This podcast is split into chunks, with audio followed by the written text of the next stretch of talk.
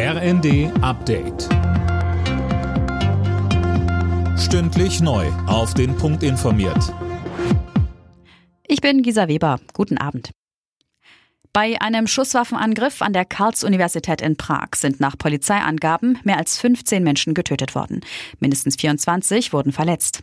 Auch der mutmaßliche Schütze ist tot. Der 24-Jährige wurde von der Polizei bereits gesucht. Die Ermittler gehen davon aus, dass er vor der Tat bereits seinen Vater getötet hat. Verbindungen zum internationalen Terrorismus gibt es demnach nicht. International stößt der Angriff auf große Bestürzung.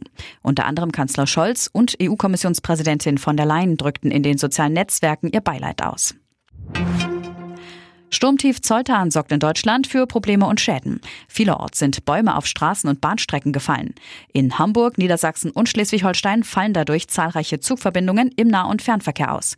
Außerdem warnt der Deutsche Wetterdienst vor Hochwasser und Windstärken der Stufen 11 und 12. Zur Entwicklung an den Küsten sagte uns Michael Knobelsdorf vom DWD. Die Lage entspannt sich dann äh, morgen so im Laufe des Vormittags an der Nordsee und zum Abend hin dann auch an der Ostsee. Kurz vor Weihnachten haben immer mehr Menschen in Deutschland mit einer Atemwegserkrankung zu kämpfen. Das RKI kommt wie die vergangene Woche hochgerechnet auf 8,9 Millionen akute Fälle. Eine Million mehr als in der Vorwoche. Besonders groß ist das Plus bei Schulkindern und jungen Erwachsenen. Die Virologin Ulrike Protzer sagte im ZDF. Da gibt's ja die Erreger, die wir jeden Herbst kennen, auch schon vor Corona-Zeiten.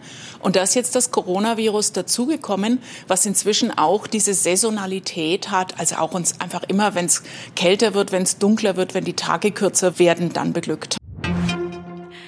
Eine Super League mit den besten europäischen Fußballclubs. Davon hält man bei der Deutschen Fußballliga weiter nichts.